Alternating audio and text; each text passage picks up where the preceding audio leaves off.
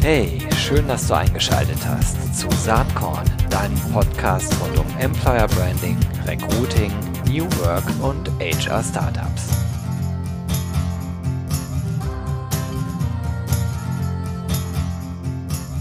Herzlich willkommen zum Saatkorn Podcast. Heute mit einem tiefen, tiefen Einblick in die betriebliche Praxis. Ich habe heute zu Gast Mirjam Ferrari. Sie ist äh, Vice President Recruiting Post und Paket Deutschland bei DHL. Und sie ist äh, klassische Quereinsteigerin. Liebe Mirjam, erzähl uns doch mal, wie du im HR-Bereich gelandet bist. Das ist richtig. Ähm, ich habe eigentlich einen klassischen Vertriebs- und Marketing-Hintergrund, habe schon viele Stationen im Konzern gesehen und äh, kam dann so eher auch zufällig zum Thema HR aber wie sich gezeigt hat, glaube ich, ganz richtig, als Quereinsteiger mal auch ein HR-Thema zu beleuchten und neu aufzubauen und ent äh, entwickeln zu können. Das ist schon eine gute Gelegenheit gewesen. Wie ist das gekommen? Also bist du angesprochen worden oder hast du gesagt, ich möchte gerne mal was anderes machen? Also ich habe schon in meinen vorherigen Jobs eigentlich immer das Bewusstsein gehabt, dass HR eine sehr wichtige Rolle ist und äh, in manchem Kontext vielleicht auch nicht so als Rolle wahrgenommen wird, wie sie eigentlich ähm, sein sollte und ähm, auch wahrgenommen wird. Ähm, und da habe ich äh, schon mal drüber nachgedacht, ob ich auch meinen Mehrwert mal im HR-Bereich einbringen könnte, aber noch nie, sage ich mal, ganz konkret. Ja, und dann gab es einen Personalwechsel auch im Personalvorstandsressort und da ist mal auf die Idee gekommen, ich könnte mich doch mal mit dem Thema befassen. Ja, und das habe ich dankend angenommen und mich der Aufgabe gestellt. Das ist äh, sicherlich eine ganz spannende Situation für dich gewesen, denn die Größenordnung, über die wir hier reden bei DPDHL, äh, auch wenn es nur um den deutschsprachigen Raum geht, die sind ja gigantisch. Vielleicht kannst du mal ein bisschen was zu Mitarbeiteranzahlen, Bewerberanzahlen, falls das äh, kommuniziert werden darf, äh, sagen, damit so ein bisschen die Komplexität und Größe deutlich wird. Ja, das ist richtig. Ähm, eigentlich hat ja jeder in Deutschland mit uns zu tun als Kunde. Ja, entweder ist er Post- oder Paketkunde. Insofern kann man sich ja schon mal überlegen, dass der Service schon sehr reichweitenstark ist und genau das gilt auch für die Anzahl der Mitarbeiter. Wenn man sich unsere Größe in Deutschland anguckt mit 220.000 Mitarbeitern, sprechen wir über wirklich eine relevante fünfstellige Zahl, die wir im Jahr einstellen und dann auch entsprechend viele Be äh, Bewerber bearbeiten müssen. Du hattest im Vorgespräch äh, schon gesagt, dass das eine einmalige Situation auch war, weil du in der, äh, in der glücklichen Lage warst, dein Team eigentlich von Scratch neu zu bauen.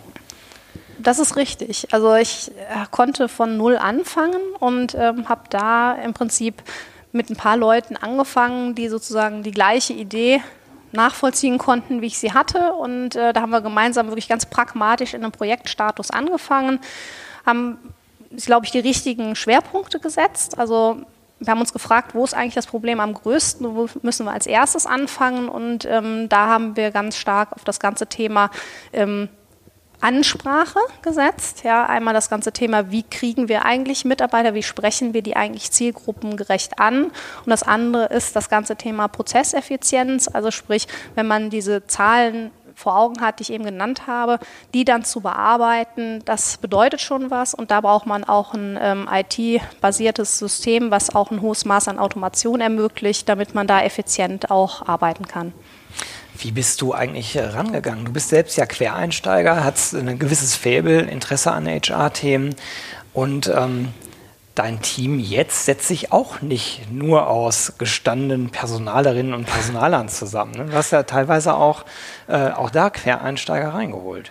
Warum? Das, das, ist richtig. Also mein Team besteht eigentlich fast nur aus Quereinsteigern. Ich habe eine äh, Person, die einen klassischen traditionellen HR-Hintergrund äh, hat, ähm, ganz am Anfang mit an Bord genommen. Ähm, die ist Psychologin, aber ansonsten habe ich eigentlich querbeet vom Produktmanager hin zum Marketingmanager, MA-Experten, also einfach querbeet äh, eingestellt, weil ich äh, davon überzeugt bin, dass die Vielfalt erstmal erfolgreich macht. Also wir sind auch ganz unterschiedliche Typen, ja.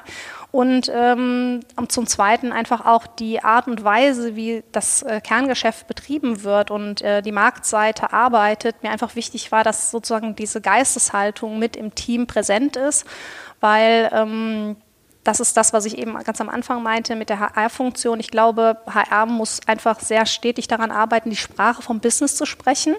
Also sich nicht nur sozusagen in ihrer eigenen Fachwelt zu bewegen, sondern ein guter Übersetzer zu sein von dem, was man sinnstiftend tun möchte, das auch entsprechend dann auf Wirtschaftlichkeit oder so zu übersetzen.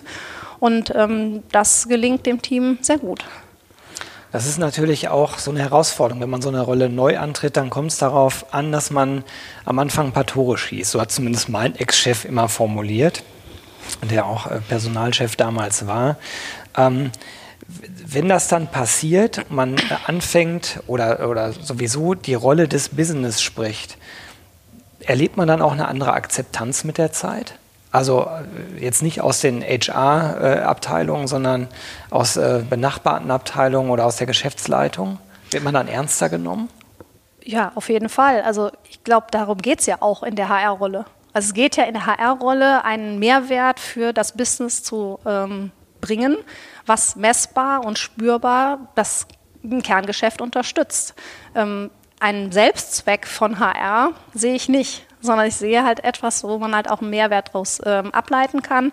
Und genau darum, das ist das, wo, was wir uns auf die Fahnen geschrieben haben. Und da ist es wirklich auch so, dass man auch alles, was man tut, wirklich auch ähm, nicht nur im Sinne von, das müsste man mal tun, sondern auch wirklich im Sinne einer harten ähm, Wirtschaftlichkeitsbetrachtung anschaut. Macht das wirklich Sinn? Welchen Effekt hat das? Welches hat welchen Skaleneffekt? Wo können wir welche Probleme an erster Stelle anpacken mit dem größten Effekt, dass man sich die Sachen genauso anguckt, damit man auch die Probleme trifft, die es gibt.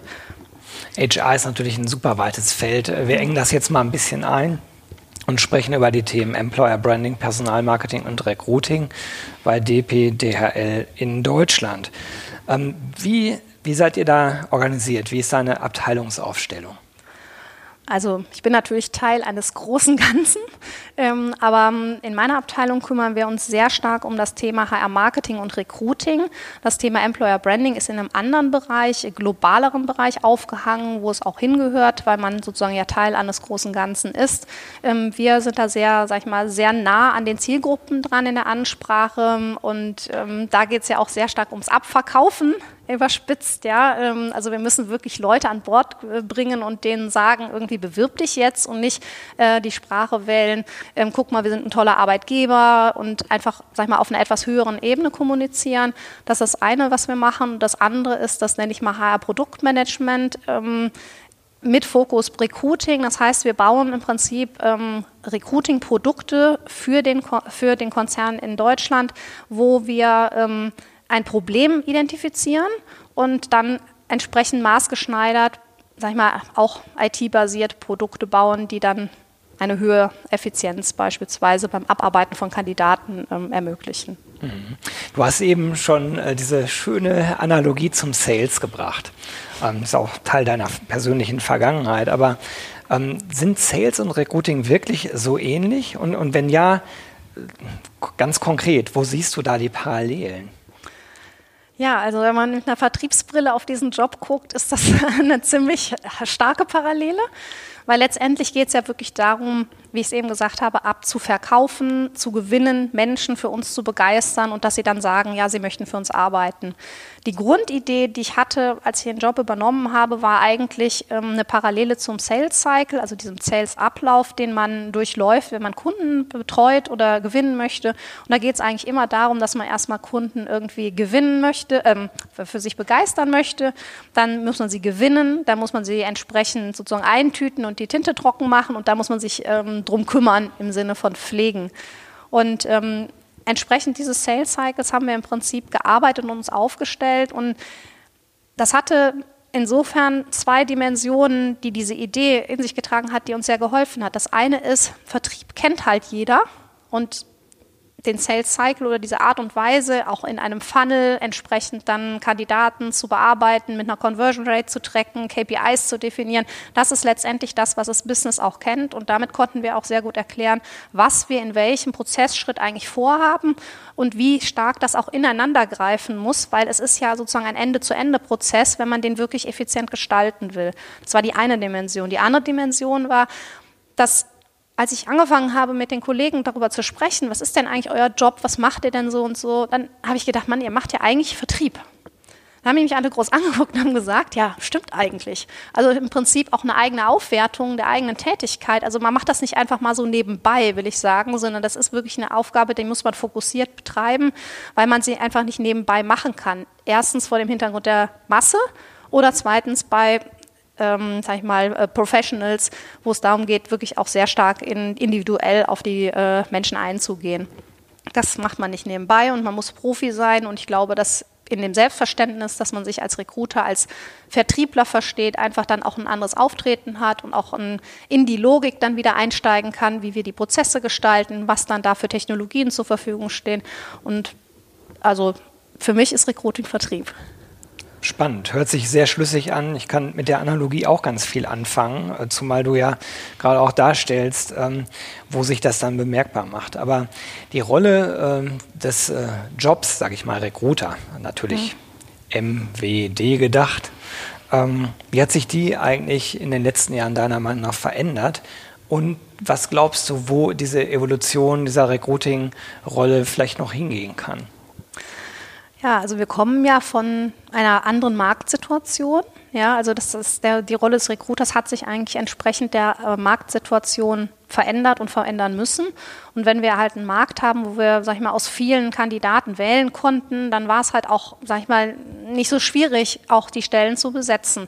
Dann hat sich der Markt geändert und das hat man gemerkt, oh, es wird immer schwieriger, Positionen entsprechend zu besetzen, überhaupt Leute für sich zu gewinnen. Man ist einem massiven Wettbewerb ausgesetzt. Das wiederum hat natürlich zur Folge, dass man in die vielleicht eigene Qualifikation, neues Technologieverständnis, neue Marketingwege zu verstehen und so weiter auch wieder investieren muss, sich weiterentwickeln muss.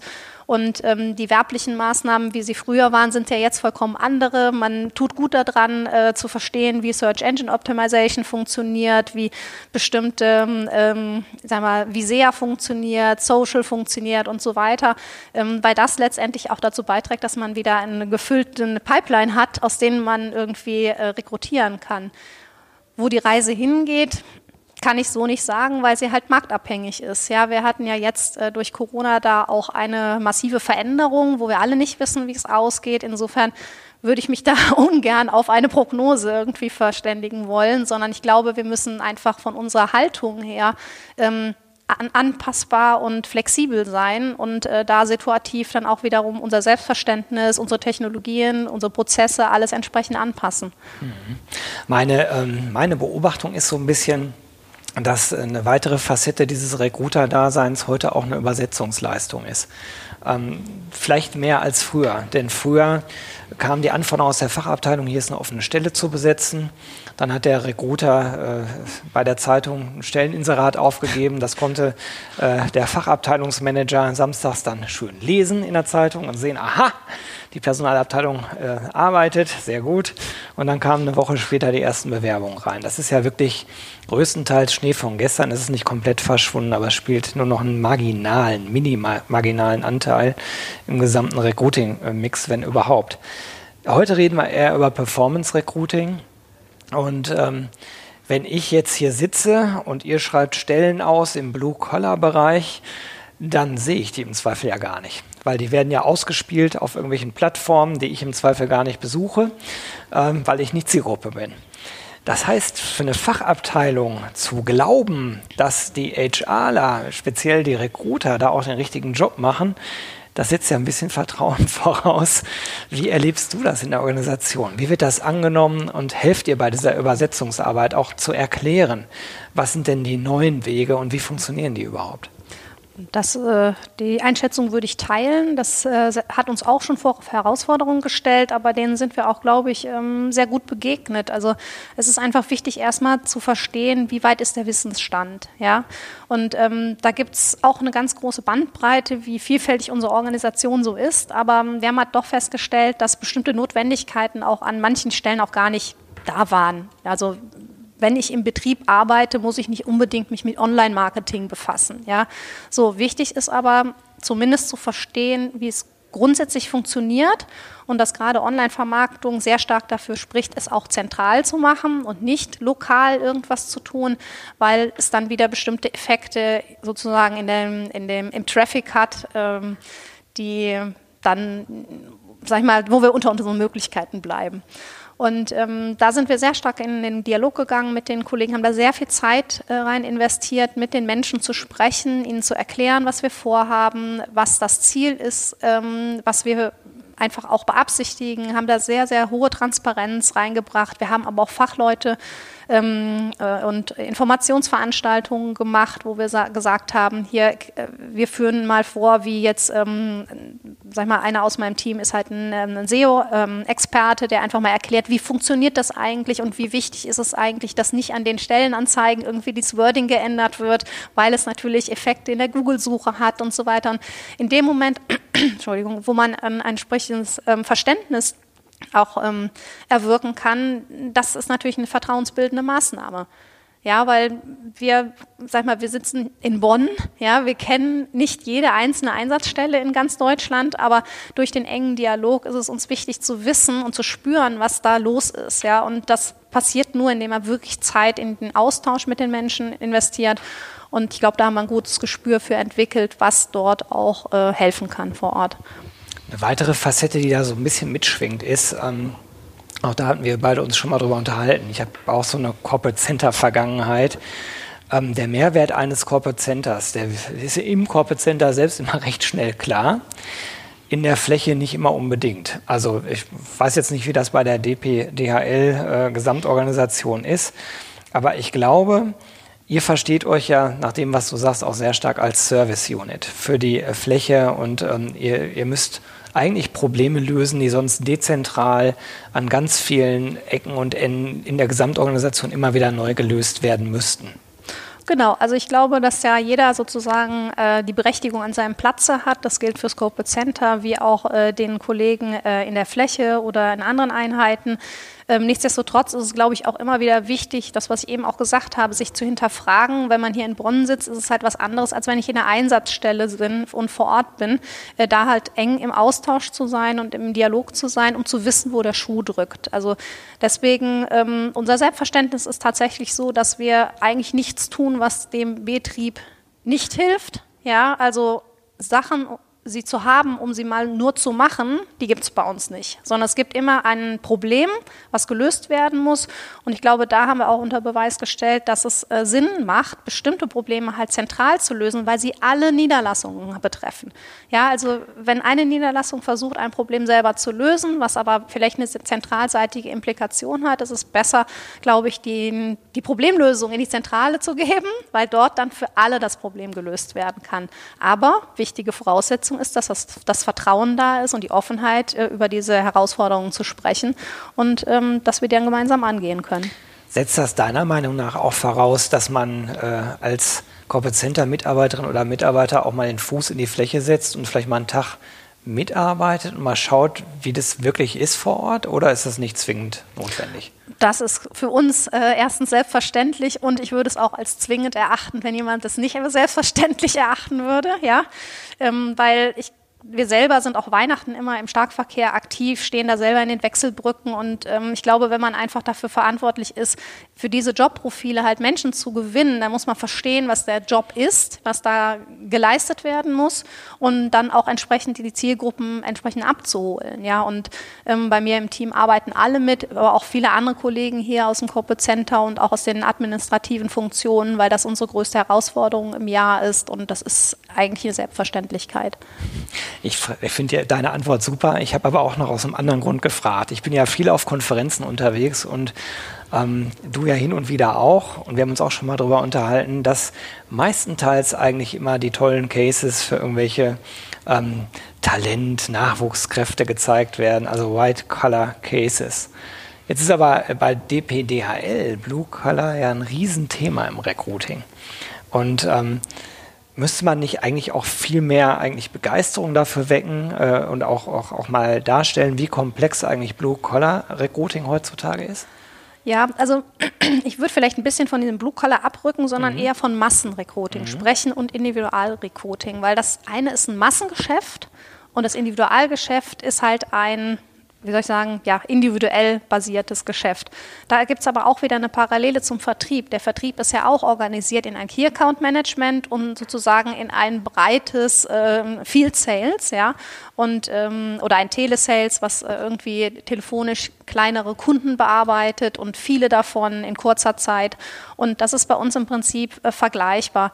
Ähm, die Art und Weise, wie wir das betreiben, äh, ist, glaube ich, extrem wichtig klarzumachen, dass ein Massenrecruiting zum Teil sehr, sehr stark andere Anforderungen hat als das Individualrecruiting.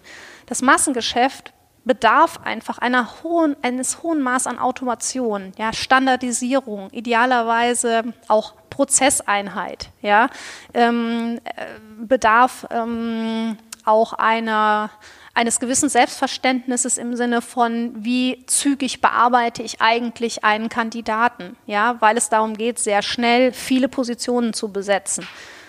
Beim Individualrecruiting ist es ja so, da dauert es manchmal auch was länger, weil die Profession an sich, die man sucht, sehr, sehr viel schwieriger ist zu finden, weil es sehr, sehr viele sagen wir Spezialistenpositionen sind, wo man sehr viel mehr Zeitaufwand betreiben muss, um sie überhaupt zu finden, in Gespräche zu, äh, ähm, inhaltlich einzusteigen, zu verargumentieren, warum wir als Unternehmen eigentlich der geeignete neue Arbeitgeber ist.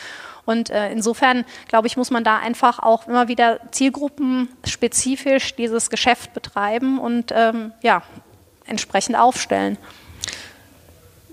die Unterschiede zwischen diesem Individual- und Massenrecruiting, die liegen in der Tat ja auf der Hand. Aber ich, ich glaube, dass auch im Massenrecruiting es immer mehr darauf ankommt, Subzielgruppen auf Persona-Ebene zu identifizieren. Weil ich, ich stelle mir zumindest so vor, dass je nach Standort, je nach Jobprofil wiederum die Herausforderung total unterschiedlich sind. Also ich glaube, es gibt Massenprofile, die du irgendwo in der Großstadt vielleicht äh, je nach Geografie sehr schnell lösen kannst, wohingegen du im, im, im, auf dem Land massive Herausforderungen hast. Wie, wie geht ihr damit um? Das ist natürlich richtig, dass man da genau hingucken muss. Also das ist für mich aber auch kein Widerspruch, mhm. ja, sondern ich glaube, dass es einfach zu einer professionellen Art und Weise gehört, wie ich Vermarktung betreibe, dass ich meine Zielgruppe gut verstehe und diese auch kontinuierlich immer wieder verifiziere. Hat sich etwas verändert? Ähm, wie hat sich vielleicht die Marktsituation verändert? Ist vielleicht eine Bahn gebaut worden? Ja, also eine, ähm, der öffentliche Personennahverkehr hat sich verbessert. Also das ist ja das, worauf du anspielst mit der, sag ich mal, mit den Standorten mhm. und so weiter. Klar gibt es da Herausforderungen. Wir sind auch kein homogenes, äh, keine homogene Organisation, wo alles gleich ist. Insofern ähm, kann ich da nur zustimmen, da genau hinzugucken, auch regelmäßig das auch nochmal zu überprüfen, weil es kann sein, dass es was, was ich, was man vor einem Jahr festgestellt hat, sich durchaus auch wieder durch andere Umstände ähm, verändert hat und da muss man halt dann auch wieder die Ansprache anpassen. Ich habe das deshalb gefragt oder nochmal angemerkt, weil ich oft den Eindruck habe, dass dieses Individual-Recruiting-Thema äh, per se als komplex angesehen wird, wohingegen Masse, naja, wenn es automatisiert ist, das ist ja nicht die große Herausforderung. Ich glaube, dass genau da die ganz große Herausforderung eigentlich liegt, auch in Zukunft. Weil wenn man in bestimmte Branchen guckt, ihr seid jetzt äh, Logistik, äh, aber auch wenn, ich Richtung Handel gucke beispielsweise, da werden äh, nach wie vor bei aller Digitalisierung und Technologisierung immer noch Massen an Arbeitskräften benötigt, was ja eigentlich auch gut so ist, die natürlich aber nicht überall in der Masse zur Verfügung stehen. Und dann kommt es in der Tat ja auf die Individualgegebenheiten vor Ort an. Die dann die Komplexität eigentlich ausmachen. Und wo man dann vielleicht auch an einen Punkt kommt, alles ist automatisiert, du hast die super Tools im Einsatz, die skalieren auch wunderbar, aber du hast einfach zu wenig Bewerbung. Ja. Ähm, da ist für mich dann auch so eine Frage, wo ich keine abschließende eigene Meinung zu habe. Wie ja. wichtig ist deiner Meinung nach in diesem Kontext eigentlich das Thema Employer Branding versus jetzt HR Marketing ähm, weil am Ende geht es ums Rekruten, das ist klar. Aber wie wichtig ist dann so eine äh, übergeordnete Employer-Brand? Oder ist nicht vielleicht das Argument, hier ist der Job sicher, du verdienst gutes Geld, ähm, viel wichtiger? Also ich glaube, es ist wahrscheinlich auch wieder ein Zusammenspiel von beiden. Also wir können ja mit ähm, DHL und Deutsche Post auch zwei sehr, sehr, sehr starke, sehr positiv besetzte Marken zurückgreifen. Das ist ja, wir haben eine unfassbar starke Markenkraft einfach aus uns selbst heraus. Das hilft uns natürlich im Employer Branding sehr, was aber nicht heißt, dass man das Employer Branding nicht auch nochmal weiter aufladen kann ähm, und das auch kontinuierlich tun sollte.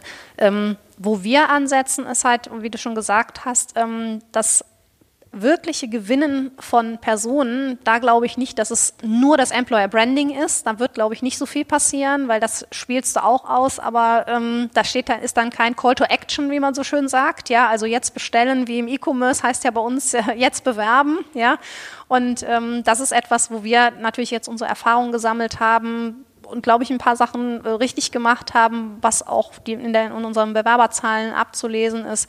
Ähm, dass wir da wirklich nicht so große Herausforderungen aktuell haben. Aber ich sagte jetzt extra aktuell, weil der Markt kann sich einfach ändern und da äh, ist es, glaube ich, eher sozusagen immer wieder an uns, sich sozusagen auf Szenarien einzustellen, sich entsprechend adaptieren zu können, dass man adaptionsfähig bleibt, ähm, um dann auch entsprechend den Marktbedingungen wieder zu begegnen. Mhm. Ihr seid da seit einiger Zeit hier im deutschsprachigen Raum mit der Werde einer von uns Kampagne unterwegs. Vielleicht kannst du da noch ein bisschen was zu sagen, wie die Kampagne entstanden ist äh, und wie die so ankommt und ähm, wie, wie ihr die nutzt, wie wichtig die für euch eigentlich ist. Also werde einer von uns ist quasi das Herzstück dessen, was wir gerade tun. Ja, also viele Dinge sind ja ein bisschen im Verborgenen. Also SEO verbirgt sich ja eher immer so ein bisschen, aber werde einer von uns ist quasi unsere Visitenkarte. Damit haben wir ähm, 2018 im Starkverkehr gestartet. Ähm, die ist wirklich eingeschlagen wie eine Bombe, kann man wirklich sagen. Es war wirklich ein ganz, ganz, hat unheimlich gut funktioniert über sehr, sehr viele gut gewählte Kanäle. Da hat das Team einen mega Job gemacht und die haben wir jetzt im Prinzip, ähm, sag ich mal, reloaded, ja. Und ähm, wieso sollte man es immer das Rad neu erfinden? Das Ding funktioniert gut. Ähm, wir würden sogar so weit gehen, dass wir mit Wer da einer von uns auch sowas wie eine Marke geschaffen haben, weil auch wenn wir gar keinen Werbedruck verursachen, bekommen wir Bewerbungen. Das ist das sehr Positive und das auch in der relevanten Zahl. Wenn wir jetzt natürlich Richtung Starkverkehr den Werbedruck wieder erhöhen, entwickelt sich das entsprechend erfreulich äh, für uns. Aber wie gesagt, es ersetzt nicht die ähm, lokale Adaption und äh, an, die, an die jeweiligen regionalen Bestimmungen und ähm, ähm, Gegebenheiten, da die Zielgruppe nochmal auch anders anzusprechen. Aber wer da einer von uns ist, für uns die Klammer um, um, über alles, was wir letztendlich in der Ansprache machen. Hm. Ihr äh, seid auch mit, äh, mit, einem spannenden Ansatz gerade unterwegs, äh, haben wir uns darüber unterhalten, ihr seid mit SideQuest unterwegs und habt da was entwickelt im Blue-Collar-Kontext. Vielleicht kannst du auch da nochmal Einblicke geben, weil ich kenne eigentlich keine Beispiele für so ein Ansatz, äh, wie, wie du ihn da skizziert hast. Korrekt, das ist auch so. Wir sind da auch stolz drauf, dass wir mit Zeigwest zusammen das erste Produkt äh, im deutschen Markt gebaut haben, wo es letztendlich auch wieder darum geht, ähm, auch eine gewisse Effizienzsteigerung zu bekommen. Da geht es darum, dass wir im Rahmen eines spielerischen Tests unseren Bewerbern sag ich mal, Fragen stellen und diese, diesen Test dann machen und wir ähm, daraus ablesen können im Sinne von, ähm, äh, er hat eine gewisse, er oder sie haben eine ähm, gewisse Aufmerksamkeitsfähigkeit, ja, daraus schließen wir eine gute Lernbereitschaft und ähm, dann würden wir zum Beispiel sagen, dass die Wahrscheinlichkeit, dass er oder sie unseren Aufgaben gewachsen ist, das schnell lernt, höher ist. Woher kommt die Idee? Auch wieder aus dem Vertrieb. Da gibt es das Predictive Selling. Ja, das heißt, ähm, ein Vertriebler kriegt angezeigt, kann die ähm, Kunden mit einer der höchsten Abschlusswahrscheinlichkeit, die soll er bitte als erstes anrufen, ja, und nicht alle 100 wie früher und gucken, was rauskommt. So und das ist im Prinzip anlehnend bei den Recruitern auch so. Wir sortieren nur vor, wir machen keine Vorauswahl. Ja, das dürften wir auch gar nicht, sondern wir machen eine Vorsortierung, so dass wir dem Recruiter auch wieder helfen, die passgenaueren Kandidaten schneller zu finden. Und das haben wir zusammen mit Zeigwest entwickelt, ähm, das haben Psychologen äh, zusammen entwickelt und das ist letztendlich einmal dieser ähm, kognitive Test und das andere ist ein, ein Video, wo wir auch nochmal erklären, was ist der Inhalt deiner Tätigkeit und so weiter, dass man genau weiß, worauf man sich einlässt. Das Erfreuliche daran war, dass wirklich 50 Prozent aller Kandidaten, denen wir das angeboten haben, tatsächlich auch diesen Test gemacht haben. Das war auch etwas, wo wir am Anfang auch erstmal skeptisch waren. Macht überhaupt einer so einen Test? Ja. Aber wir haben es, glaube ich, auch so gestrickt und das ist auch, glaube ich, ein, ein guter Schritt nach vorne, wieder mit Blick auf die Zielgruppe und den Nutzer. Wir wissen ja, ähm, wie die sich bewerben, was sie dafür nutzen, wann ungefähr und so weiter. Und wir wussten, oder unsere Annahme war eigentlich, dass es ein relativ kurzer Test sein muss. Und nicht 45 Minuten, wo ich mich durchdudeln muss bis äh, zum Ende und so weiter, sondern haben gesagt, das ist eigentlich die Herausforderung, denn so kurz, einen Test, der so kurz wie möglich ist, aber trotzdem uns die Merkmale liefert, äh, die wir benötigen und äh, das ist doch tatsächlich gelungen. Wir haben das dann verprobt äh, im letzten Starkverkehr, ähm, haben das validiert und werden das jetzt auch größer ausrollen. Starkverkehr muss ich, glaube ich, einmal kurz sagen. Das ist äh, die Zeit so von, ich sag mal, Anfang Oktober bis äh, Ende Dezember. Also die Vorweihnachtszeit und Weihnachtszeit. Ja, genau. Wo halt die meisten Pakete unterwegs sind. Genau, und das ist letztendlich auch die, der, sag ich mal, bringt die Herausforderung nochmal auf den Punkt, weil wir ja auch genau für diesen Zeitraum diese Anzahl von Leuten benötigen. Ja, also es ist ja nicht ähm, eine Anzahl X über einen Zeitraum gleichmäßig verteilt, sondern es ist wirklich sehr anspruchsvoll in jeglicher Beziehung, ähm, ob das jetzt wir mit der Personalgewinnung sind oder auch, was weiß ich, ausreichend Rollbehälter zu organisieren und so weiter. Also die Fläche hat da wirklich jedes Mal wirklich eine sehr, sehr, sehr tollen Job, den sie da machen, wirklich eine große Herausforderung, die sie wirklich toll meistern. Und da ein Teil davon zu sein und da auch vor Ort helfen zu können, das macht einfach dem Team mega Spaß und dafür treten wir an. Das hört sich schon fast nach einem super Schlusswort an, weil das ja nicht nur für die SideQuest-Geschichte gilt, sondern für all das, was ihr hier mit eurem Team so auf der Pfanne habt. Ähm, vielleicht weil die 30 Minuten eigentlich schon rum sind. Aber ganz mini Ausblick in die Zukunft. Was sind denn so die Herausforderungen, die äh, vielleicht innerhalb der nächsten ah, zwölf Monate bei euch im Team so anstehen? Ja, wir sind ja sehr kennzahlengetrieben. Ja. Also das heißt, wir haben ähm, für uns natürlich alles schon auch so definiert. Wir haben unseren Funnel definiert, unsere KPIs definiert, die auch mit dem Betrieb abgestimmt und so weiter. Wir haben ein HR-Data-Management-System gebaut, ähm, wo wir dann auf Knopfdruck, auf Tagesbasis auch äh, unseren Stand der Dinge abrufen können und auch die Kollegen in der Fläche quasi als äh, Self-Service sich das selber angucken können. Also man muss nicht ewig immer wieder in Reports Sachen zusammenfügen und manuell zusammentragen tragen. Ähm, da wird die große Herausforderung sein, dass wir ähm, das auch wiederum in ein noch größeres ähm, Steuerungs, äh, in einen noch größeren Steuerungskontext einbringen werden, weil wenn Sie, äh, wenn man eine Niederlassung leitet, ist das ja nicht die einzige Kennzahl, die man im Blick halten soll, sondern viele andere auch und äh, ne, Qualität etc.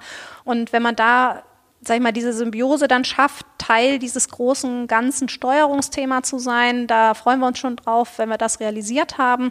Ähm, darüber hinaus werden wir das Datenthema auch noch weiter aufbohren in unterschiedlichen Dimensionen. Wahrscheinlich werden wir uns auch noch mit dem Thema Mitarbeiterempfehlungen befassen. Das ist aber noch nicht ganz sicher, ob wir das dann in der Form so machen, wie wir es vorhaben. Ähm, genau, und dann geht es natürlich auch nochmal darum, die bestehenden Technologien, die wir haben, um auch weitere Schnittstellen und Funktionalitäten zu erweitern.